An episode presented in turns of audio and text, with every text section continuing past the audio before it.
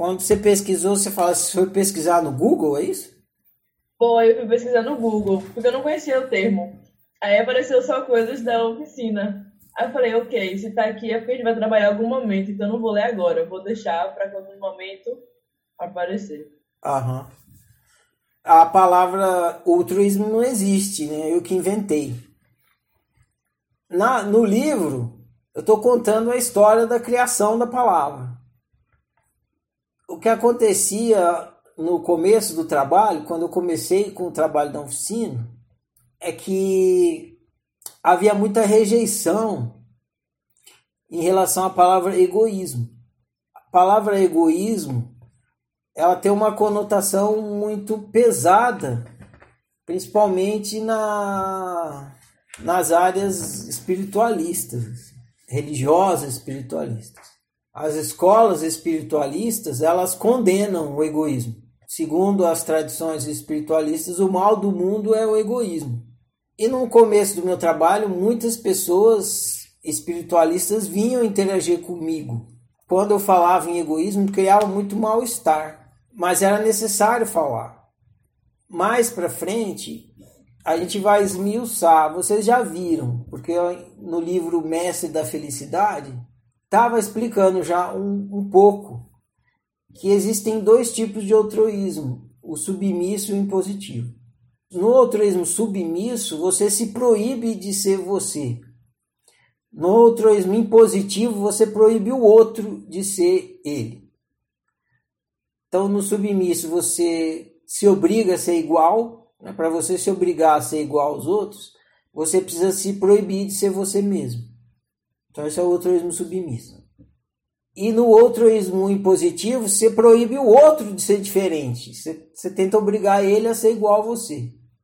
No altruísmo submisso, que é quando você não se permite ser diferente, você se obriga a ser igual, o problema é que você não, não se permite ser você. E essa coisa de você se permitir ser você é vista como egoísmo. Usa-se essa palavra, né? Você está pensando em você, e quando você faz as opções pelo pro que é melhor para você, de fato, você está pensando no que é melhor para você. E todo mundo faz isso. Então o egoísmo é uma coisa natural e saudável, porque você deve cuidar de si.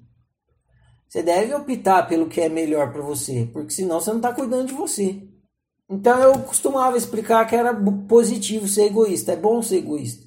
Só que a palavra egoísmo ela tem esse peso aí, ela tem essa, essa carga de condenação. Ela é quase igual o capeta.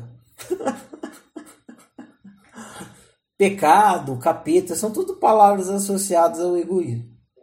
E aí eu tinha que ficar explicando isso que eu estou explicando agora. Que o egoísmo é uma coisa natural, que você só está cuidando de si, você não está fazendo mal para ninguém, pelo contrário, você está tirando dos outros o peso de ter que cuidar de você. Você mesmo cuida bem de você, o outro fica. Não tem que carregar você nas costas, né? Só que ficar explicando, explicando, explicando isso me cansava demais. E, a, e a, quando a pessoa tem essa, esse preconceito com a palavra, não tem Cristo que tira. Ela acredita que é o diabo e é o diabo. E aí me dava muita dor de cabeça isso. E aí eu falo, não, preciso resolver isso, porque senão vou passar a vida inteira tendo que ficar explicando uma coisa que é simples. Né? Me dei conta que eu precisava criar outras palavras para separar o comportamento que realmente é nocivo, que produz mal viver, e o comportamento que é positivo, que produz bem viver. E essa palavra não poderia ser egoísmo, porque se eu usasse ela ia atrapalhar. Então eu precisava fazer alguma coisa para resolver esse problema. Era um problema de comunicação. Basicamente um problema de comunicação. Eu precisava resolver esse problema de comunicação.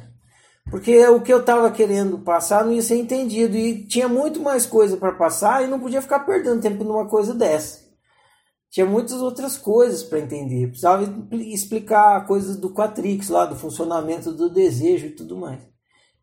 E foi então que eu pensei, ah, vou criar então uma palavra, uma palavra nova, para não ter que usar a palavra egoísmo. E aí eu pensei, pensei bem no que, que acontecia, qual era o funcionamento nocivo e o, positivo. E aí eu falei assim, eu vou explicar uma vez só que egoísmo é desejo e depois nunca mais vou usar essa palavra na literatura da oficina. Passo a usar a palavra desejo. A palavra desejo é uma palavra técnica e psicológica. Não tem problema de desse ranço de condenação? Tem, mas é bem menos. E para explicar o comportamento nocivo e o positivo, aí eu pensei e falei, ah, vou explicar com a palavra outrocentrismo. Essa foi a primeira palavra que eu inventei. É quando você põe o centro no outro. E o, e o comportamento positivo é o autocentrismo. Então, quando você põe o centro no outro, centro do seu viver no outro, eu pensei, vai chamar, eu vou, vou explicar como sendo outro centrismo. Aí você fica só focado no outro, você fica tentando controlar o outro, o outro isso, o outro aquilo, aí você esquece de si. Aí você não cuida bem de você. Quando você faz o outro comportamento saudável, você põe o foco em você, o que, que eu preciso, quais são minhas necessidades, como que eu, quais são as melhores opções para mim, como é que eu vivo. Aí você põe o foco em você, o que não significa que você não vai interagir com o outro, você vai, mas você vai interagir a partir de si com o outro. E no outro centrismo você vai interagir focado no outro esquecido de si. Aí beleza, aí eu criei esses dois termos. E aí expliquei que egoísmo era desejo. E passei a dizer que tinha duas maneiras de você lidar com o desejo, de uma forma outrocêntrica ou autocêntrica. Se você lidasse com o desejo de uma forma outrocêntrica, você projetava no outro a responsabilidade por lidar com o seu desejo, satisfazer o seu desejo. Se você lidasse de uma forma autocêntrica, você parava, você não projetava no outro, você assumia a responsabilidade por lidar com o seu próprio desejo. E aí eu comecei, só que a palavra outrocentrismo era muito grande. Aí eu pensei, ah, vou diminuir essa palavra. Aí eu pensei, outrocentrismo. Aí eu lembrei de egoísmo, porque ego significa eu. Né? E aí eu falei, qual é o oposto de eu? O oposto de eu é outro.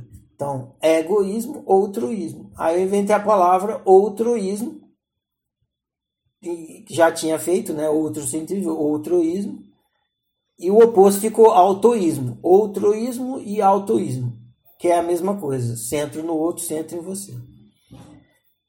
Você assumindo a responsabilidade, você projetando a responsabilidade. Então, outroísmo é isso, é quando você atribui ao outro a responsabilidade por lidar com o seu desejo. E autoísmo é o oposto, é quando você assume a responsabilidade por lidar com o seu desejo. Outroísmo produz mal viver porque o outro não tem obrigação de lidar com o seu desejo, ele mal consegue lidar com o dele. Ainda vai lidar com o seu, e aí, imagina, todo mundo projetando em você 20 pessoas que você convive, as 20 pessoas projetam em você a responsabilidade de lidar com o desejo das 20. Você vai endoidecer, né? Você não vai conseguir. E a, agora, se cada um assumir a responsabilidade por lidar com o próprio desejo, aí todo mundo vai viver bem, porque de fato cada um consegue lidar bem com o próprio desejo. Porque vamos supor que você projete em mim a responsabilidade para lidar com o seu desejo. Eu, eu não sei qual é o seu desejo. Você mesmo está esclarecido muito bem sobre o seu desejo. Quando você vai pedir para alguém fazer alguma coisa para você, que é você pedindo para para alguém realizar o seu desejo, você já, já percebe o problema que é, que as pessoas nunca fazem exatamente como a gente quer. É por causa disso, porque as pessoas não sabem exatamente o que a gente quer. Elas não sabem o nosso desejo, o nosso desejo está dentro da gente. Então a projeção do desejo no outro cria um mal viver danado. Porque o outro não tem obrigação de fazer isso, ele não sabe qual é, ele vai esquecer de fazer, ele não consegue nem lidar com o dele, vai lidar com o dele e o nosso. Agora, o altruísmo resolve a convivência e, e produz bem viver. Por quê? Porque você sabe qual é o seu desejo, você sabe exatamente quando é, você sabe esperar a hora certa ou quando você quer o seu desejo realizado. E você pode sempre estar criando outras maneiras para realizar o seu desejo se ele não foi, não foi satisfeito exatamente como você queria. E de fato, a responsabilidade por cuidar do seu desejo é sua, é de cada um. Ninguém tem obrigação de realizar e cuidar do desejo do outro. Essa obrigação é individual. Então o autoísmo gera bem viver e o outroísmo gera mal viver. Aí eu criei essas duas palavras para poder explicar e as pessoas que receberem a explicação poderem entender por que, que elas vivem mal. Quem é altruísta não sabe que é altruísta. Agora que a gente está conversando, que vocês vão começar a perceber que vocês são altruístas. Em vários momentos. Outros, não todos os momentos, mas vocês vão começar a perceber que em vários momentos vocês são. E é ótimo isso.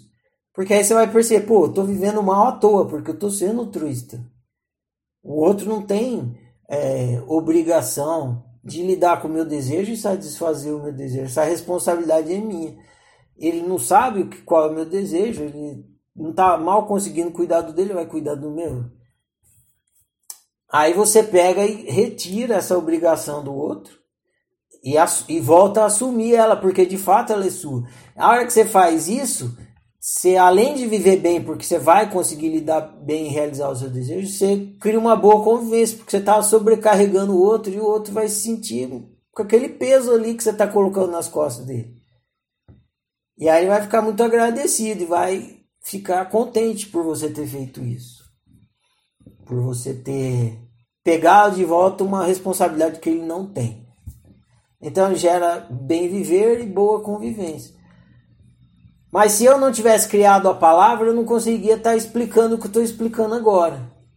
Então eu tive que inventar a palavra, porque não existe. A, a gente tem esse comportamento mas não é reconhecido. Tanto não é reconhecido que não tem uma palavra que explique.